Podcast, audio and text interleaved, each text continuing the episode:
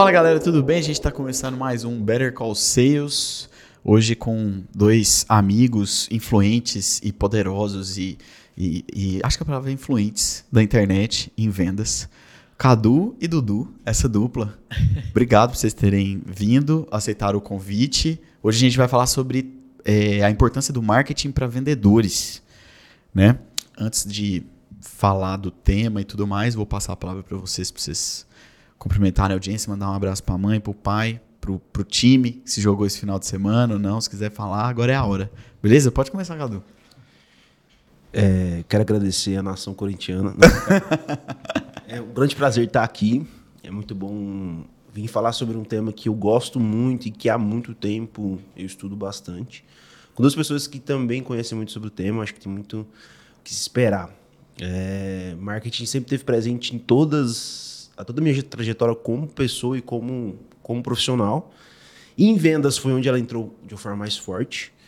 E eu acho que tem muita coisa para trazer legal aqui, né? Show. Boa. Estamos aqui como repetente nesse podcast. É prazer estar falando contigo, João, também. É, com duas feras que eu aprendo muito também sobre, sobre marketing, sobretudo até sobre vida também. Acho que a intenção aqui é a gente compartilhar um pouco dessa nossa trajetória, principalmente no mercado de vendas. É, e tem muita coisa para a gente discutir aqui. E, enfim, meu nome é Eduardo Moura, sou diretor de receita aqui da Nectar e vamos embora. É isso aí, show de bola. Cadu, você falou, fiquei curioso. Marketing teve presente na sua vida, até antes de, de, de vendas. Fala um pouco pra gente desse histórico, o que, que você fazia, como que o marketing teve inserido. Eu sempre gostei de marketing, eu sempre gostei de pessoas. Pessoas sempre foi algo muito que bom, cara. importante. E é, isso é um ponto importante estar aqui. É, mas assim, gostar de pessoas me fez movimentar pela essa vida profissional. Eu sempre quis me relacionar. Primeiro eu entrei como estagiário na área comercial, mas era só planilhar, planilhar, planilhar, planilhar. E logo eu fui me moldando. E aí caiu nas minhas mãos tocar um projeto que já estava em andamento de um aplicativo é, mobile. Então eu tinha que estudar todo o trajeto, tudo que ia ser utilizado e como a gente venderia esse aplicativo. Uhum. E o marketing entra aí. Primeiro eu precisava entender o porquê que o aplicativo era importante. Uhum. É, porque eu trabalhava num segmento muito específico, com uma venda muito, muito rápida, muito transacional. Qual é o segmento? Combustíveis. Eu trabalhava em uma grande, uma grande rede de combustíveis. Era a segunda maior do Brasil. E, e aí eu tinha esse objetivo. Era um investimento muito alto, eu tinha que trazer um retorno e a ideia inicial era de como que eu poderia fazer com que esse aplicativo se tornasse do povo. Porque todo mundo vai, que vai comprar combustível, ninguém gosta de comprar combustível. É um negócio que você paga, usa, mês que vem paga, usa. Ou... É commodity, né? É um commodity. E como que eu faço como primeiro que eu fidelizo aquele cliente através de um aplicativo, é, como que eu aumento o ticket dele através de um aplicativo e esse era o meu grande desafio quando isso caiu na minha mão. Show, show. O primeiro ponto era o lance da fidelização. É muito difícil fidelizar alguém que compra um commodity. Um commodity é algo que você compra normalmente por causa de preço. É. Então, benefício, né? Commodity, é. você tem que impor, impor benefícios. Exatamente. O cara não recompra. E, e preço, aí, né? E preço. É. Porque o preço é importante porque, assim, combustível, muitas vezes, você não diferencia muito. Combustível, gasolina é gasolina em todo lugar do mundo. Às vezes muda, dependendo da, da cara que o posto tem e tal. Mas sempre foi algo muito difícil, porque assim, cara, gasolina é gasolina. Se tiver mais 10 centavos mais barato ali no vizinho, eu vou no vizinho e não vou em você. Mesmo que, sei lá, eu goste do cara que tá do, do, do cara que está colocando combustível ali.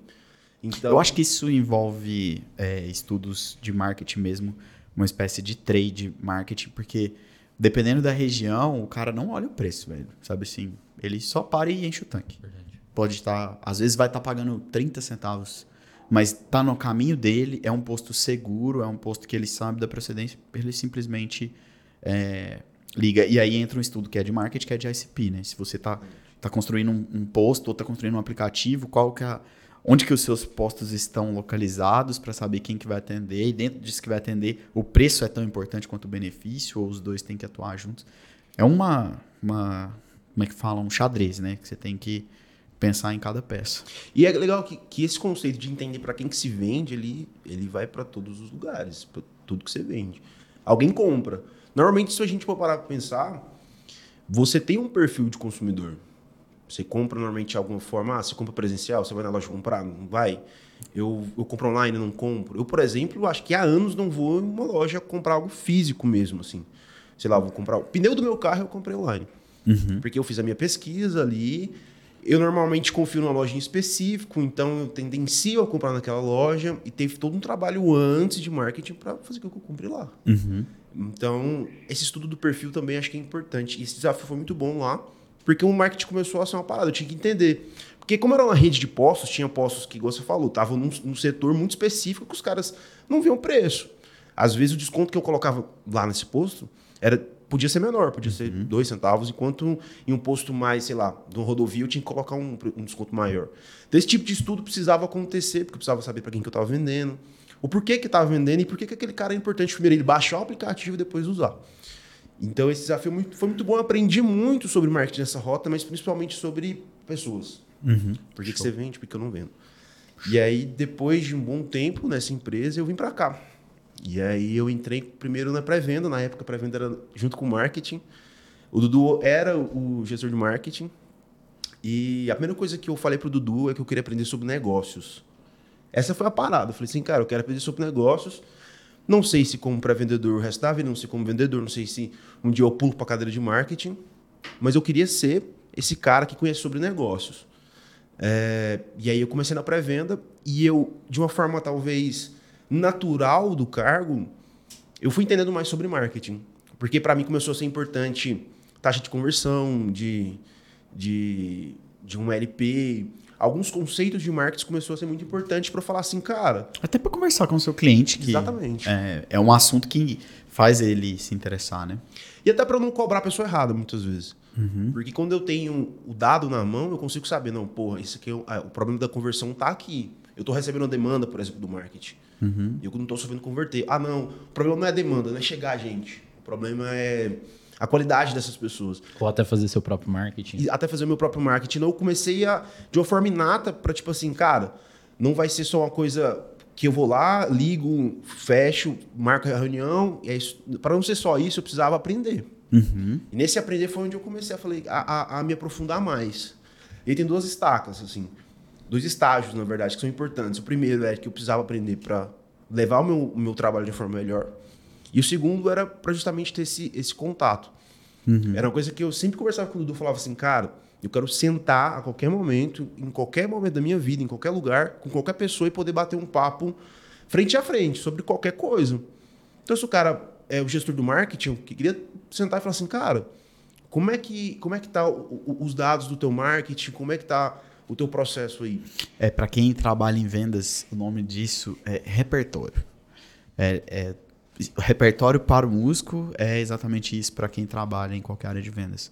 Quanto mais assuntos, você não precisa ser profundo em todos eles, mas você precisa com uma boa superficialidade entender sobre muita coisa, porque senão te falta assunto, te falta conexão, te falta um monte de coisa em vendas. Eu, eu adoro isso, sabe? Assim, repertório. Quero entender de.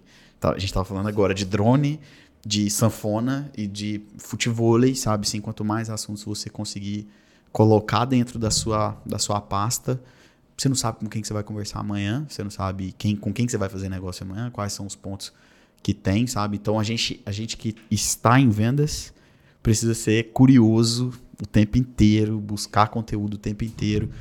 Por mais que não seja com profundidade, algumas coisas é importante que a gente seja profundo, né? Assim, requer como empatia. Eu vou discutir com o Dudu qualquer assunto, a característica do Dudu, profundidade. Ele tudo que ele quer conhecer, ele conhece muito, ele não discute sem muita informação. Então, a minha forma de vender algo para o Dudu é entrar numa discussão que ele veja também profundidade, para que a gente tenha, tenha o mesmo nível de respeito, e o que eu usar com ele de persuasão funcione. Porque se eu uso persuasão com ele sem profundidade, ele já me, me descredibiliza naquele momento, e a gente não consegue ter uma boa comuni- comunicação. Só fazendo um, um complemento. E você, Dudu, como é que foi marketing na sua vida? Onde, onde que entrou e como é que foi isso? Cara, é uma história muito louca, assim. Não sei se eu contei até no episódio que a gente fez junto. Inclusive, vou pedir para a turma deixar aí na descrição o podcast que a gente fez junto sobre carreira, enfim. Só que, para mim, começou a mexer muito com a loja do meu pai, que ele tinha em 2006, 2007, por aí. Eu não lembro direito quando que começou a cair. Só sei que ele cresceu muito rápido. Era uma loja de concurso e era um varejo. Era uma distribuidora de material de concurso. Só que aí começou já uma adaptação de dois momentos. No Brasil, primeiro começou a afundar um pouco a quantidade de concursos que tinha, né? Começou uhum. a ficar mais restrito, não lembro muito bem o cenário macroeconômico, ou até o econômico interno, né? Opa, Mas... tem uma algo superficial dele aqui que a gente acabou de ver. Brincadeira. Não só isso, mas outras coisas. É, e aí, enfim, no meio dessa dinâmica, eu vi ele bater na cabeça para fazer de um jeito é, e não se adaptar. E aí o mercado tá vindo para outro lado, que era, velho, ou você tem a, a, a, parte de dar aula e dar curso, enfim, ou essa parada de apostila aqui não vai rolar vai muito parar. não. É, e era muito curioso, porque assim, alguns dias da semana eu estudava perto, é, era no centro aqui da cidade, de Goiânia, e eu ia para lá e ficava vendo que assim, as pessoas que chegavam lá, elas queriam, ah, não, eu quero um emprego de nível médio, por exemplo, de nível superior. Só que assim, sabia porra nenhuma assim do que, que era o concurso ou para que, que era aquela função e tal. Ela queria o salário. Ela queria o salário. Queria a segurança que o concursado tem. Exato. E aí minha mãe na frente do balcão era a pessoa que ia guiar, ia dar informação para ela, ó, então você faz esse concurso aqui e tal, você tem esse material. E a pessoa saía de lá com o material e também muitas vezes até com a matrícula de um concurso ali para ela fazer, de um, de um preparatório, né? Enfim, e aí eu vi essa empresa crescer na mesma velocidade que ela sucumbiu também, né? Então, assim, foi por água abaixo simplesmente por não se adaptar. E é aquela fase de, assim, varejo tradicional de, ah, quando você tem giro de estoque ali, quando você não consegue girar esse estoque, fazer o sellout daquele, daquele produto que você coloca dentro do seu estoque, acabou, você está morrendo, né? Que aí você compra muita coisa, tem um custo fixo muito alto, não consegue manter, não tem nem lugar para estocar e não tem saída desse produto. E aí, se você comprar prazo também do, da pessoa que está lá na indústria, né? No caso do material, você não vai conseguir pegar mais crédito, enfim, fazer esse estoque girar. E começou dali, nessa né, faísca de entender o porquê dessas coisas. E, e, logo depois começou a surgir internet, né? Várias coisas assim dentro da web. É, e logo eu cheguei aqui na empresa, né? E aí, cortando um pouquinho a história, mas assim, aí é que já dentro da Nectar eu vi que era, a gente era muito forte em vendas, assim, sempre foi muito forte, é até hoje muito forte em vendas. É, e começava a ter um, um, um, pulo ali muito forte também em marketing, né? Mas uhum. uma coisa one to many, né? Antes a gente era muito um a um, então você brilhantemente colocou um processo de vendas aqui é, excelente da gente conseguir se relacionar, conseguir fazer essa parte tanto generalista quanto especialista, e eu acho que isso que a gente estava falando aqui agora há pouco. É muito essa dualidade de você, em parte, ser generalista e outras partes ser específico, né? É, ser o especialista em si. E aí, enfim, a grande parada foi, cara, como é que a gente consegue é, crescer isso daqui usando um outro tipo de canal que não só naquela época a gente usava bastante o outbound e também a parte de, de marketing de conteúdo, né, que a gente sempre foi muito forte nisso, mas escalar, replicar isso tudo que a gente estava fazendo para mais pessoas, né? Uhum. Então foi basicamente assim, primeiro com essa faísca primária, assim, né, de, de entender, ver dentro da família e colher os frutos disso e também as lamentações disso, é, de não se adaptar e entender, cara, que dinâmica é essa, que uhum. xadrez esquisito é esse que aconteceu, que em um momento você tá de boa e outro momento que você não tá. É, e depois, anos depois, nem é, até demorei um pouco para fazer essa conexão, foi mais quando eu entrei no marketing mesmo, de cara, beleza, a gente já tem um produto aqui na rua e etc. Como é que eu não vivo aquele pesadelo de novo? De assim, que não seja, ah, não ia sucumbir, mas assim, ah, não dá o próximo passo, o próximo degrau, né? E aí passa por, por vários fatores assim que eu acho que é super legal a gente adentrar, mas foi basicamente assim que o marketing surgiu. Show, show. Cara, eu, quando começamos aqui, existiam muitas dúvidas do que, do que fazer como marketing, sabe? Eu lembro que a gente tinha um site, tinha um, um softwarezinho de, de ficar traqueando H, é, HTML para a gente fazer e a gente se preocupava em ter uma boa landing page. Brincávamos esporadicamente, tipo com 50 reais fazendo é, ads e Aí eu lembro assim, pô, vou fazer um é, webinário na época, 2014, tal.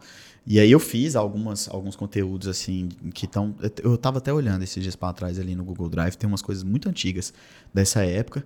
E eu não, eu, não, eu não tinha noção do assunto, eu não tinha noção do que fazer, não tinha noção de absolutamente nada. E ao 2015, é, outubro de 2015, a gente foi no, no RD Summit. Aí você pensa assim, no RD Summit naquela época, mil pessoas, né? Tipo, putz, a RD tinha, sei lá, menos de 70 funcionários. Talvez era do tamanho do que a gente é agora, sei lá. Cara, eu fiquei absolutamente fascinado, impressionado com o que, o que a galera tava fazendo com esse tal do inbound. E a Rock foi uma grande referência, sabe? E aí eu ganhei repertório. Eu ganhei repertório porque eu entendi a lógica do, da geração do conteúdo no marketing para poder atrair atenção. Só que quando eu volto para Goiânia e trago aquele conteúdo, tipo assim, tinha uma pessoa de Goiânia que eu vi lá, que era o Rodolfo e a Maísa, que inclusive a gente gravou com eles da Shosp. Eu conheci eles lá, RD Summit de 2015. Eles venderam a Shosp para um grupo aí então. E de resto, nas empresas que vim aqui, eu já participava de algumas coisas, eu comecei a ganhar uma fama de especialista no assunto. Mas eu era bem raso, sabe? Assim, não tinha muito conteúdo. Até que 2016 para 2017 eu me expus mesmo, sabe? Assim, fui. É, foi quando a gente começou o Webnectar. Falei, cara, eu vou. Eu preciso de fazer o conteúdo. Isso é massa, mas eu não tenho profundidade e, e segurança para abrir um slide e jogar um conteúdo na internet. Falei, tá, então vou sentar na cadeira do host e entrevistar alguém. Eu ganho a autoridade daquela pessoa é, compartilhada, aprendo com o que ela está fazendo e ainda duplica a audiência, porque a audiência ele também vai querer divulgar. E naquele momento não tinha, tipo assim, cash for closers, não tinha nada de. Tava tudo começando, todo mundo começando. Uhum. Aí eu ganhei uma, uma espécie de repertório bom, porque eu pegava o Thiago Reis para falar de social selling, pegava o Cordou para falar de pré-venda, Tel é, Ricardo da Rampa, um monte de gente, sabe? Assim, um monte, um monte, um monte. Eu falei com muita gente nessa fase do Webnectar e, e fiz uma frequência. E ao mesmo tempo que eu era o vendedor, porque nessa época eu ainda fazia vendas, eu tinha o, o toggle de especialista também em marketing, que sabia falar de tudo mais nesse miolo, eu tinha consciência de que eu era, eu não era o melhor, sabe assim, eu não, não tava nem próximo disso. Os caras, tinha muitos caras muito bons, muito competentes e tal. Mas no miolo dos clientes que a gente prospectava, sabe assim, no bolo dos nossos clientes e tudo mais, cara, a gente tava assim, e a gente, esse é um ponto que todo mundo em vendas precisa de entender. É, o básico para você é o avançado de alguém, saca? O básico que você sabe é avançado de alguém. E aí, quando eu comecei a colocar isso, eu lembro direitinho o dia, foi dois. Hum, não, não lembro de tudo, mas no ano de 2016.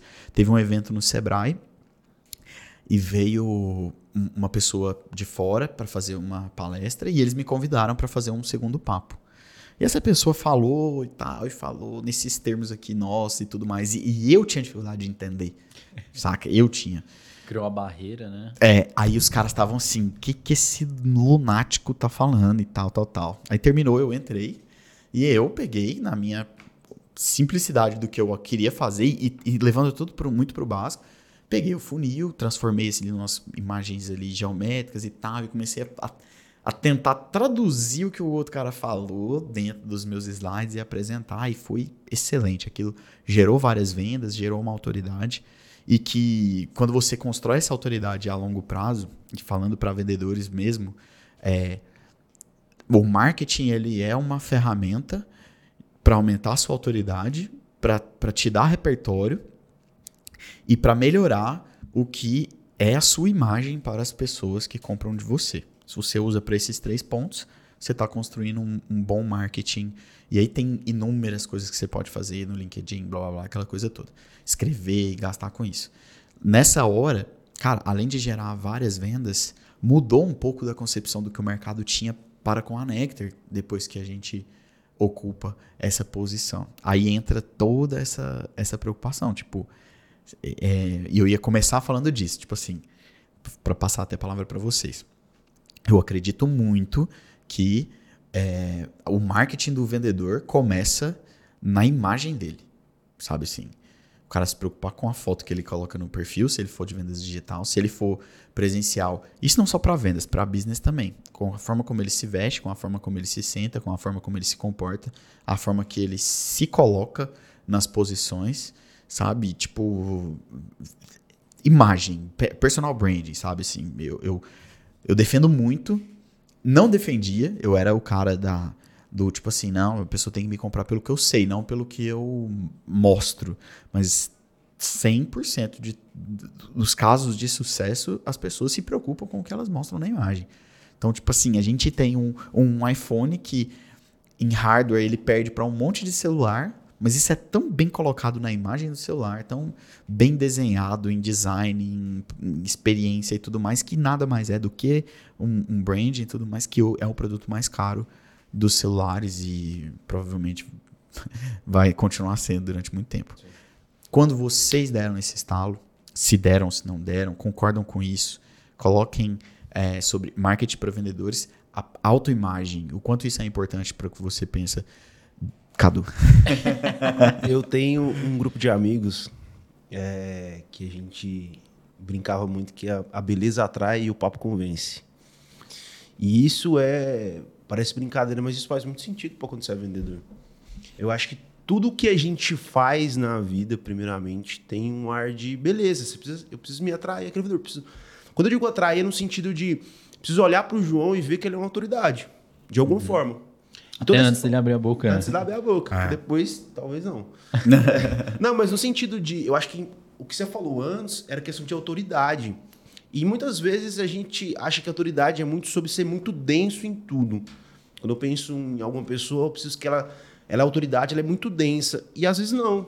Às vezes você conhece sobre aquele, sobre aquele assunto, você domina muitas coisas, mas é, você pode ser autoridade muito mais pela forma como você transparece isso. Foi igual você fez, no, por exemplo, no negócio da Sebrae. Putz, tinha caras que conheciam muito mais sobre mim, sobre o assunto que eu estava falando, sabiam muito mais, conheciam muito mais conceitos, mas a forma como eu expus isso fez com que as pessoas encontrassem em mim um, uma imagem de autoridade. E aí entra de novo nesse assunto da imagem. É, a imagem sempre é algo importante, socialmente é importante, né? Então, como a forma como eu me vejo, como as pessoas me, me veem também são importantes para que eu consiga é, transparecer o que eu quero transparecer, porque imagem é algo que a gente controla. Quando eu olho para o Dudu, ele tem um estilo de roupa, ele usa um, um tênis de alguma forma, ele transparece uma imagem. E eu acho que isso já é o ponto inicial da autoridade. A imagem é algo é, inicial para criar uma autoridade. Então, a forma, por exemplo, como eu escrevo, os termos que eu utilizo, é, os termos que eu uso na minha fala, também são construção de imagem. Então, quando eu, por exemplo, uso alguns termos que eu uso, ou a forma como eu me expresso, como eu crio a cabeça do texto, por exemplo, no LinkedIn, transparece muita coisa, hum, também quanto o conteúdo que eu estou escrevendo.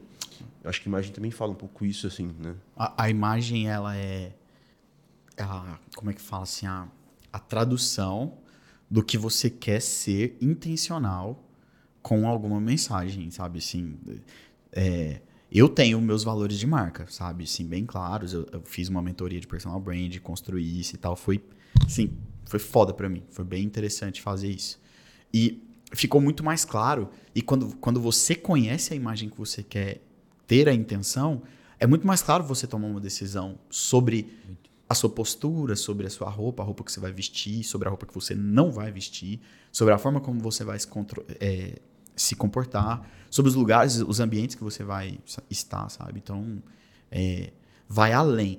Eu, eu vejo isso e, e no, nesses papos da, da mentoria que eu fiz, a, a mentora falava muito assim, olha, essa roupa aqui, eu queria mostrar isso, eu queria sentir isso, eu queria passar esse, esse ar, porque eu usei essa cor e tal, tal, tal. E pensa em tudo. Eu não estou, eu estou longe desse nível. Mas eu fiz o, o, a, a contra, o contraponto que é assim, cara, o que eu não quero passar. Legal. E aí, às vezes, você usa uma, uma meia é, rasgada porque ela tá embaixo da calça. E vai ver e tudo mais. Cara, mas você cruzou a perna, a meia vai estar tá aparecendo, uma pessoa vai bater o olho. Putz, cara. Que. que é... nem, nem, comenta, ninguém comenta esse tipo de coisa. Não. Mas, mas sente. Não, comenta pra você, né? É. Mas entra. Nossa, eu vi o João ali, cara, ele tá numa meia. Foda. Sabe? Tipo assim, isso passa uma imagem. Hum. É, a camisa, sabe, larga. É, uma camisa que às vezes ela é muito maior do que o seu tamanho, por causa do seu, entre aspas, estilo, ela formata uma imagem sua maior e gera um conteúdo sobre aquilo. As cores que você tenta harmonizar. Não vou longe, mas o carro limpo passa uma imagem e o carro sujo passa outra. Tudo isso, a mesa organizada, a mesa desorganizada, a mochila ali, tudo é imagem e as pessoas estão o tempo inteiro analisando e tomando suas próprias conclusões sem falar, porque o, o, olho, a imagem vem, vai na retina e guarda ali. Vezes é involuntário, né? Salva automaticamente, igual o Google Drive, saca? Ninguém vai comentar isso. Então, quando eu vi que existe intencionalidade em tudo, eu passei a ficar um pouquinho neurótico, assim, de, de, de preocupação, sabe? Do tipo, putz, meu carro tá sujo hoje, eu já tô tremendo, saca? Porque eu tava viajando e tudo mais, mas quem me conhece sabe que eu lavo o carro toda semana e tal. Algumas pessoas acham Paranoico. É, paranoico. Eu, eu acho que para a minha posição e para a imagem que eu quero passar faz sentido. Uhum. Então não é. Eu não tenho mais dúvida se eu sou paranoico ou não. Sabe? Eu tenho certeza que eu sou. porque faz sentido para a minha imagem. Boa. Se não fizesse sentido, eu, eu não carrego ninguém, eu não faço business o tempo inteiro. E eu é, só, tipo assim, faço poucos trajetos não faria nenhum problema eu estar tá com o carro sujo. Mas para mim a imagem faz sentido. Eu não posso. É, e, e, tudo dá para você construir. Você não precisa estar no melhor carro do mundo. Mas você estar num carro bem cuidado, limpo, tudo mais. Você estar sobre uma roupa boa, você estar sobre um tênis bom. É, não, é, eu não estou falando de coisas caras, porque as pessoas às vezes colocam na cabeça. Preciso de estar sobre uma coisa cara para gerar uma imagem que eu quero. Não. A imagem que você quer, a intenção que você quer passar na sua imagem, ela não está ligada ao preço das coisas que você usa. Ela está ligada à condição delas, a como elas são é, compostas. Você não precisa de estar com a melhor marca de calça para estar com uma calça bonita, uma calça boa, que compõe o seu corpo bem e passa a intenção do que você quer ter de valor de marca. E valor de marca, muitas vezes, é, Muita não, na maioria das coisas, elas, essa, o valor de marca vai estar sobre o comportamento. A roupa não trabalhando contra você, a meia, o tênis não trabalhando, o carro não trabalhando contra você, para gerar um red flag, seu comportamento gera uma boa, pode gerar uma boa imagem para você, entendeu? Então tem muita coisa em cima disso. Eu falei demais. Pode falar um pouquinho sobre que se a gente cortou você. A gente não, eu. não, imagina. É, você estava perguntando sobre o, o, momento de estalo, assim, né? Que vem essa, essa questão de posicionamento, de marca, enfim, principalmente no marketing, principalmente para vendedor. Uhum. Eu lembro muito bem no começo aqui da Nectar, eu tinha entre 18 e 19 anos, e eu cheguei junto com o Gui também, com outras pessoas. E aí já foi. 12 de março de 2018. E 18. 18. Isso, ele entrou em 12, eu entrei 14. Foram dois dias de diferença. Uhum. E aí, naquela ocasião, assim, a gente já chegou meio que para trás, assim, dos outros de carreira, assim mesmo. Então, a gente era moleque, não tinha um pelo no, no rosto, né? Então, assim, até pra gente conversar com os clientes era um pouco mais difícil. Vocês dois chegaram para trás e todos os outros saíram, né? Saíram. Vocês é estão aqui liderando. É, e que é persistência. É, segura Isso é chato. vai. É, e aí, enfim... Você que não tem experiência e acha que sua carreira não vai começar nunca, olha o exemplo aqui, ó. É, isso aí é um bom ponto para a gente até tratar depois. E, e no meio dessa ocasião, o que, qual era o cenário que a gente tinha? É, bom, a gente precisava entregar, é, conversar com os clientes, a gente tinha, olhava para o lado e tinha pessoas que eram bem postuladas, né? Enfim, já tinham experiência, já tinham vocabulário também que para a gente faltava. Às vezes nem era o vocabulário de tecnologia, não, pelo contrário, era o vocabulário de assim, ah, contar uma história. Que história que a gente ia contar? Do futebol na rua? É, enfim. E aí eu lembro especificamente que teve, tiveram dois dias, né? Um, um dia assim da maldição e outro dia da dádiva, por assim dizer. Mas o primeiro foi quando a gente recebeu, e foi eu e ele mesmo, a gente recebeu um cliente mega grande, assim, um potencial cliente na época, no nosso escritório. E aí, eu lembro que, assim, na ocasião a gente estava no NASA, enfim, um prédio comercial para galera que não conhece aqui. E aí a gente recebeu as pessoas que estavam vindo para conhecer o nosso produto, enfim. E aí abriu a porta, as duas pessoas, tipo, é, engravatadas, de blazer e etc. E perguntou, com quem que a gente vai conversar? A gente, poxa, com a gente mesmo. Eles, com vocês? Como assim, estagiário? Cara, juro por tudo que é mais sagrado que ele falou exatamente isso na nossa cara. A gente, sim... E aí a gente foi trazendo as pessoas e colocou elas no, no espaço assim coletivo que a gente tinha, até que a gente jogava bola lá. Uhum. É, e aí tinha uma TV, era o lugar que a gente tinha a TV, etc. E aí a gente começou a conversa, né? E aí, naquele momento, depois daquela pergunta, eu acho que a gente já ficou um pouco mordido. Isso fez com que a gente passasse muita informação já no começo, para assim, poxa, deixa eu dar algum tipo de carteirada aqui hum. para provar, né, que a gente conhece alguma coisa. E assim foi, desenrolou, virou cliente, foi super legal, só que demandou muito mais tempo, demandou muito mais esforço para a gente provar que o que, que a gente era, o que, que a gente estava fazendo. Esse foi o primeiro da maldição. Tem mais um ainda da maldição, que foi outro. É, foi próximo também, não foi distante, aí foi mais sozinho mesmo. Outro cliente já de médio porte, é, do segmento de hardware, que estava conversando e isso foi remoto, né? Que a gente tem o processo aqui de inside sales, então o nosso time de vendas trabalha de maneira remota. Alguns clientes vêm até aqui, visitam, etc., né? No processo comercial. E aí, no meio dessa ocasião, é, o cliente virou para mim e falou: Cara, eu não sei porque você está mostrando isso de PDF. Isso aí é uma apresentação de PDF. Eu estava mostrando nosso software, nosso produto, que era muito diferente da realidade dele. E aí eu me senti naquele primeiro cara que estava lá na sua palestra do Sebrae, que falava um monte de termo e o cara não entendia. E aí ele me fez a seguinte indagação: Eu quero aparecer aí na sua empresa, eu quero ver se o seu time usa isso daí de verdade. Igual você está mostrando. Igual você está mostrando. E aí eu lembro que nessa ocasião, tipo, eu não usava webcam usava uma foto de perfil que era a mesma minha do Facebook. Então, assim, qual credibilidade real que ele ia enxergar nisso, sabe? o compartilhamento de tela porco, assim, porco. E olha que essa época nem rolava os golpes de WhatsApp que hoje rola, né? WhatsApp, exato. Senão você tava fudido. Ou dos empregos lá da Amazon, né? Que é. aparece por SMS. e aí, enfim, esses dois momentos me deu o estalo de assim, cara, beleza, eu tenho uma idade é, menos avançada aqui, é, conhecimento também. Então, um, eu preciso estudar pra caramba isso daqui. Por isso que às vezes em alguns assuntos você precisa ser mais profundo se você não tem tanto repertório para construí-lo, né? Isso é meio óbvio. Uhum. É, e depois até passar uma imagem também à primeira vista de que, cara, você pode confiar em mim, é, porque eu sei do que, que eu tô falando. E aí começou alguns outros processos em que a gente ia até o cliente, etc eu e o Gui mesmo, né? Coloco eu e ele justamente por ter a mesma idade, chegou na mesma época, na mesma, é, no mesmo background, assim, né? De, de não ter tanto esse repertório. E aí a gente começou a chegar mais bem postulado para essas reuniões de investimento mesmo. Então a gente combinava roupa. A gente chegava combinado e tal, de camisa, etc. Sim, era... os dois com a roupa da mesma cor, tipo isso ou não? Alguns momentos sim, outros era tipo assim, só. Fofo. era só o esporte fino, assim, né? uhum. né? Mas era pelo menos pra gente ter uma imagem ali à primeira vista para passar pra pessoa que tava do outro lado. Isso fez muita diferença. Porque aí a gente deixava de ser, ah lá, a galera que sai do ensino médio, uhum. pra ser, ah, ó, os jovens ali, né? Então é. passa um pouquinho uma imagem diferente, que começou a ser mais legal. Tô contando essa história inteira porque, assim, eu acho que tem algo que a galera não se liga, velho. Que, assim, juro, o que, que você passa quando você começa uma reunião é, é muito antes de você abrir a boca que é o jeito que você está vestido, o jeito que, por exemplo, ah, eu não, não faço visita, eu faço remoto. Parabéns. Se a sua webcam estiver suja, qual é a impressão que seu cliente vai ter de você? É, um backgroundzinho atrás, uma. Exato. Pelo menos organizado, né? É, a maioria das pessoas que a gente fala tem um processo de venda consultiva, né? Então pode ser muito o seu caso. E a venda consultiva pré-determina, é uma premissa ter confiança. E confiança é muito além do seu produto ou serviço, você é. tem uma garantia, uma prestação de serviço XYZ. Você precisa passar autoridade e isso começa já do jeito que você se coloca numa reunião. E, de novo, vou reforçar o que o João falou. Não significa que você está de terno, isso até pode ser ridículo em alguns segmentos, sim, né? Sim. É se vestir de maneira adequada.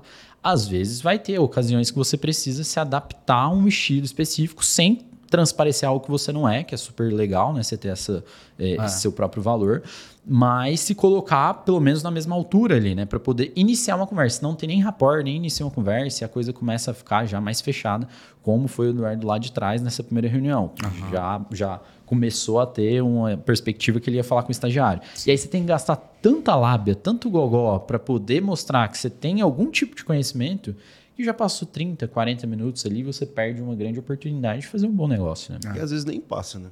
E às vezes eu acho que a imagem ela ela fala muito mais, é, ela evita muito mais coisas do que fala. Porque às vezes assim, cara, a jeito que eu tô posturado, a minha forma, a, a roupa que eu tô usando, muitas vezes vai evitar com que aquele cara ache que eu, que, que eu tenho uma imagem que eu não quero passar. Então é, é esse poder da, da, da imagem. Putz, eu tô mostrando a imagem que eu quero transparecer. Putz, do Eduardo que conhece sobre o negócio, então eu vou mexer melhor. Não vou, parar, não vou parecer um estagiário, por exemplo. Isso muda muito, assim. É. Uma coisa, assim, para passar o assunto e deixar uma dica prática é entender, primeiramente, o que você não quer passar na sua imagem. Isso, isso tem que estar muito claro, sabe? É, naquele momento você não queria passar a sua inexperiência. Então, isso, quando, como isso ficou claro, é, dali em diante, a, a, sua intencionalidade ela foi sendo construída. Você não percebeu, mas ela foi sendo construída e, tipo assim, muitas coisas na sua imagem foi mudando e formou a sua, a sua personalidade, a sua, a sua skin de agora, sabe? Mas conhecer o que você não quer passar, e eu passei por algo muito parecido na mesma fase, assim, que eu iniciei aqui, porque cara de moleque sabe demais, e, e não só cara, mas como comportamento e postura e tudo mais, e do nada eu tive que, tipo, virar a chave do, do cara sério, e que tudo mais. E eu sou piadista, eu gosto de conversar e tudo mais. Só que isso vai contra a minha, a minha intencionalidade de imagem. Então eu sabia que eu não poderia passar, apesar de ser algo do meu arquétipo daquele momento, um bobão da corte. Saca? A gente tem conhecidos, influenciadores, coisas que a gente vê que eu, eu já vi assim na construção de, de autoridade, perceber assim, mudanças de comportamento, palavras que param de ser usadas, comportamentos que param de ser executados nos vídeos, nas coisas todas, porque são é, decisões do, do background do, do, personal brand que fala assim: não pode passar essa imagem, essa imagem não vende.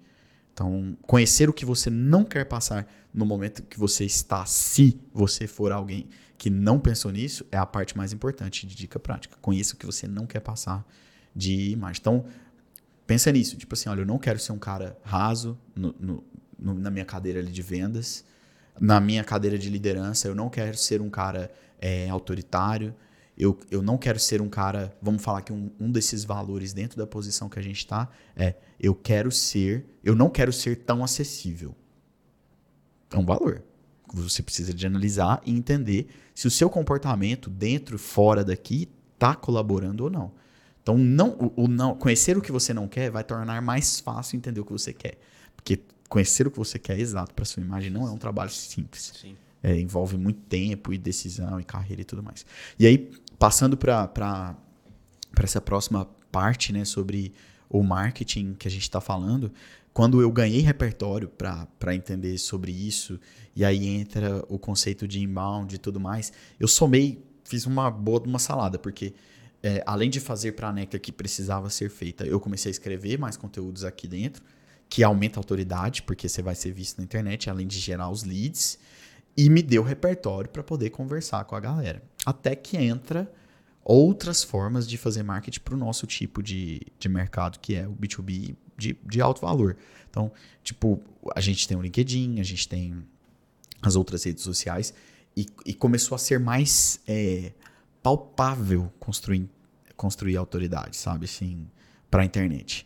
Antes, nessa fase, quando construindo blog post, velho, tipo assim, cara, quem que vai pesquisar e tal? Deixa eu ver quem escreveu esse artigo aqui e tal, sobre alguma coisa de vendas. Aí deixa eu ver quem é esse cara, o que, que ele faz e tudo.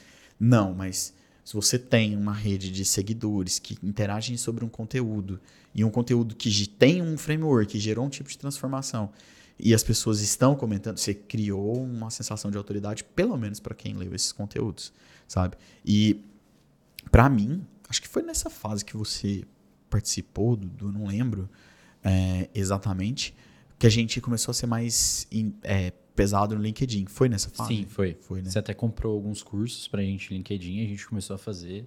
É. Foi, foi bem. E, e, a gente fazia isso na intenção de fortalecimento de marca pessoal, né? E geração dos leads, né? Exato. E o mais massa é que isso, né, é, vendedores, vendedoras, SDRs, OIA, é, a galera, a galera tem que entender que o, reforço de marca pessoal, tanto no LinkedIn quanto na sua na aparência e tudo mais, não fica na onde você trabalha. vai com você. Exato. É, é poderoso pra caramba. Né? Então, eu, eu lembro que eu falava, usava isso pra fazer a galera fazer. Tipo assim, ó, a gente fala, você vai fazer esse curso aqui, o seu LinkedIn é seu, o seu LinkedIn não é da Nectar. Você vai fazer isso aqui, quanto mais você reforçar a sua autoridade, quando você sair, essa autoridade vai com você. Porque eu não tô querendo que você reforce a Nectar, eu quero que você se reforce ali pra fazer isso, sabe? E aí, além de ganhar repertório, é, você aprende. Você aprende, não, você constrói autoridade, sabe? E eu usava muito pra fazer prospecção, pegar um GT é, Metrics da vida, pegava ali, fazia um analyse do site do cliente, pegava uns três erros, mandava um e-mail. Ô, você viu que tem três erros aqui no seu e-mail e tal? Mandava pra ele, o cara respondia todo grato, sabe? Tipo assim, pô, esse cara entende. E me gerava curiosidade, eh, gerava curiosidade nele de tentar, de querer me ouvir, sabe? Era uma forma que a gente fazia prospecção naquele momento. E quem me passou um pouco desse briefing foi o, o Dieguinho, sabe? Da Rock. Ele usava muito isso pelo, pelo fato de ser uma empresa de marketing. E, e vocês, quando, quando sentam na cadeira de vendas ali, fazendo o trabalho de vocês, vocês tinham um conhecimento técnico, vamos falar agora de marketing técnico mesmo, assim. Vocês ficaram curiosos de entender, velho, deixa eu entender como que é essa geração de leads, até onde eu preciso me aprofundar, até onde eu não preciso, como que eu vou fazer isso para o meu modelo, para a minha carreira no LinkedIn ou não, é, escrever para o blog, escrever um blog, tem muita gente que cria né, o seu próprio blog para escrever, o seu próprio Instagram. Quando que vocês talvez é, perceberam que um vendedor sem conteúdo de marketing ele é um, um cara assim de uma perna só, sabe? Na minha percepção. Quanto mais você conhecer da geração de demanda, menos sem, sem combustível você vai ficar né, na estrada. Quanto que foi isso para você, Dudu? Cara, eu acho que foi logo nessa transição que a gente estava conversando lá atrás de, poxa, como é que eu vou escalar essa mesma coisa que a gente estava fazendo. Então a gente já estava fazendo muito bem, só que precisava de, beleza, vamos fazer mais disso ou mais coisas diferentes, mas que gerem receita, né? Acho que essa era a grande parada. É, e aí dentro disso vinha também uma grande indagação e curiosidade que era assim, puxa, por que, que eu falo com o lead A, a pessoa tal, né, a pessoa A, e o comportamento dela, a conversa dela é muito diferente da pessoa B. Por que, que é diferente da pessoa C? Porque assim, até, quinta-feira agora a gente fez um webinar de script de vendas e uma das grandes uma grande moral assim que a gente tenta passar para o pessoal que quer fazer script de vendas, enfim, roteiro, é, que não é telemarketing, não é uhum. fazer um negócio engessado, é só um, um guia, né? É basicamente você entender qual que é o contexto daquela pessoa para você conseguir fazer o fit da mensagem, né? Então, assim, por que, que a pessoa A é diferente da B? Você vai olhar, ah, um converteu no material, outro converteu no evento que você fez, outro converteu num fale com um especialista do seu site ou o orçamento do seu site. Vão ser contextos muito diferentes e as conversas precisam ser muito diferentes. Então, para mim, pelo menos, foi o clique desse momento, de assim, eu preciso adaptar a conversa, a abordagem a diferentes mecanismos que tem geração dessa demanda. E aí nem só do inbound clássico, mas assim, é do outbound. Qual que é o contexto dessa pessoa? Se é evento que a gente patrocinou, a gente vai estar tá lá. Qual que é o contexto dessa pessoa para poder abrir uma conversa e como que eu guio ela do ponto A meu, hum. que é explicar o que é a minha empresa e qual que é a, a, o benefício da minha empresa para essa pessoa, até o ponto B, enfim, que é levar ela para uma conversão, sabe? Então, para mim, pelo menos, foi tentar entender por que, que as conversas eram tão diferentes e por que, que eu estava fazendo a mesma abordagem, sabe? É, eu lembro especificamente que no final desse ano de 2018 a gente estava trazendo dois para vendedores, né, pro final do ano, que foi a Roberto e a Aramis. Uhum. E aí, no meio desse processo, eu comecei a fazer muito outbound, assim, para montar o playbook e tudo, né, deixar tudo certinho. A gente já tinha geração inbound acontecendo, e era muito diferente, assim, falar com o cara que participou do seu webinar, falar com a pessoa que fazia, que a gente gerava de lista fria, até o tipo da lista era muito diferente.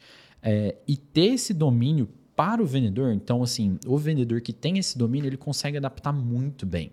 E aí para com aquela conversinha fiada de, ah, tá gerando demanda. Ah, a demanda que me gerou aqui não é perfil. Ah, não tá pronto para comprar.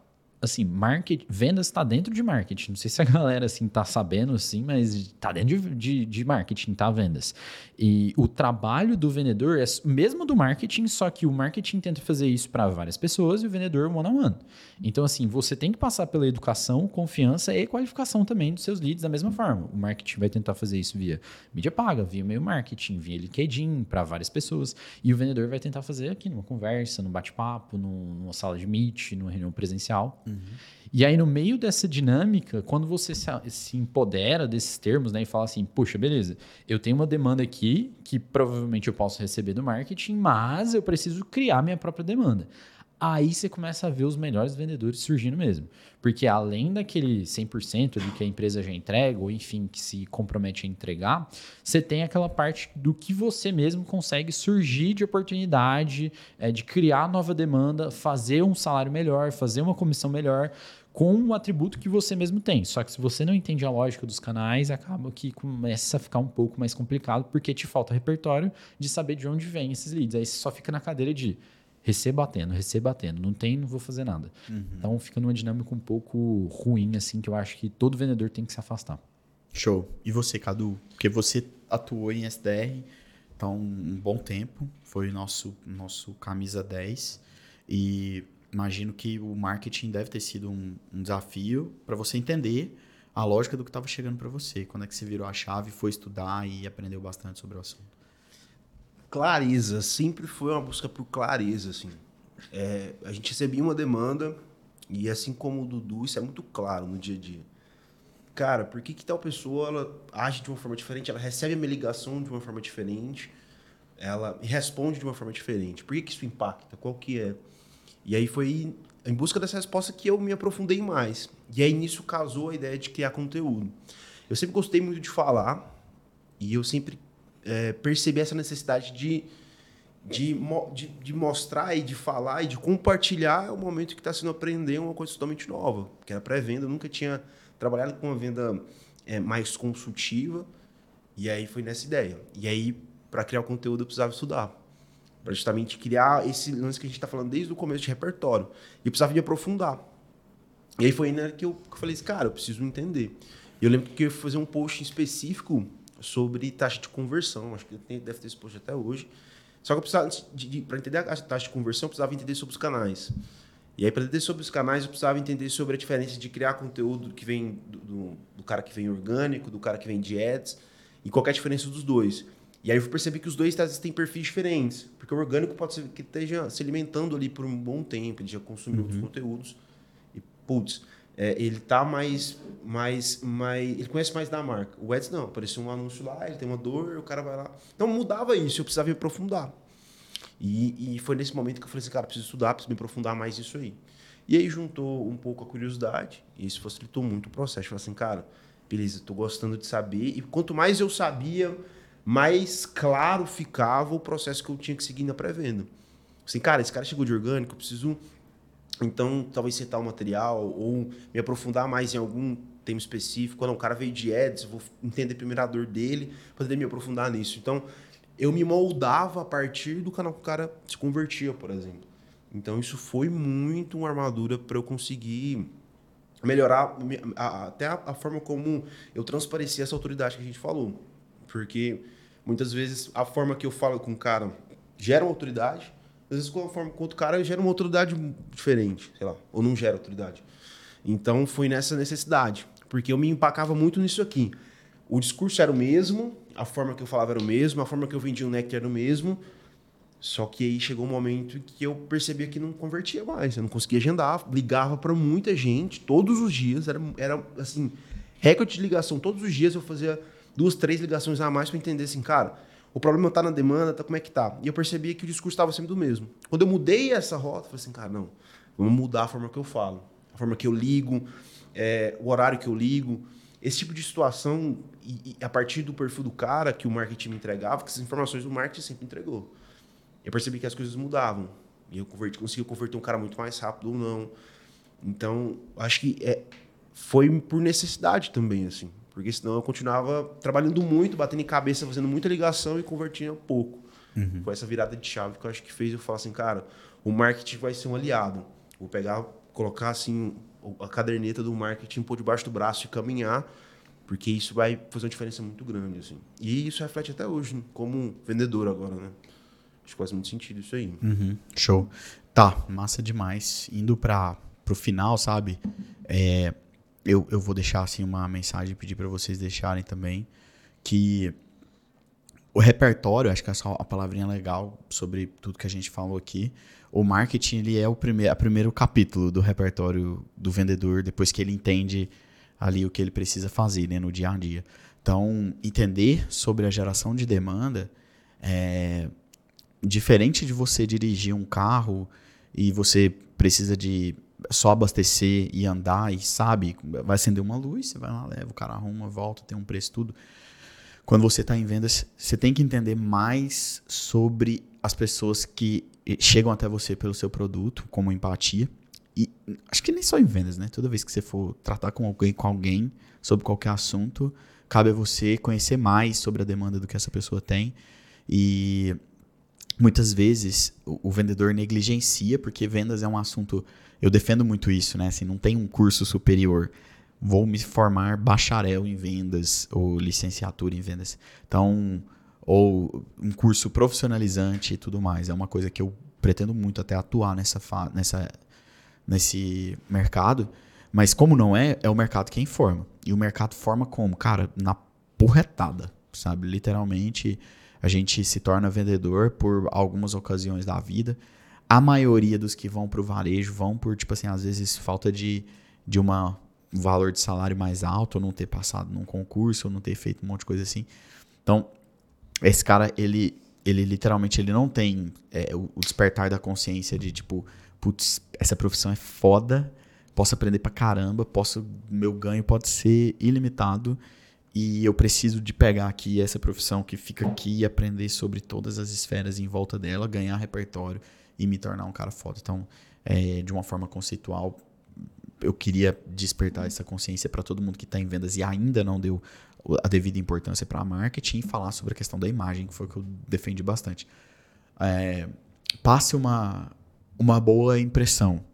Mas se você não souber, não passe uma impressão ruim, sabe? Já é, já é ótimo. Já, você já está acima da média dos, dos, das pessoas, né? Não vou nem falar dos vendedores, vou falar das pessoas que não se preocupam com esse tipo. Então, passando a palavra para vocês, obrigado por vocês terem aceitado o convite do, do Better Call 6. Né? Dudu pela segunda vez, Cadu pela primeira, né, Cadu? Sim. Primeira vez. A gente deve repetir a dose. Vocês foram muito bem. E deixa uma mensagem. Vocês dois estão na cadeira de vendas, é, assim como eu, e sabem da importância e sofreram, né? Nós três sofremos coisas diferentes por algum momento negligenciar ou não dar devida atenção, gera uma dica prática e passa aí para audiência. Começando com o Dudu agora. Boa.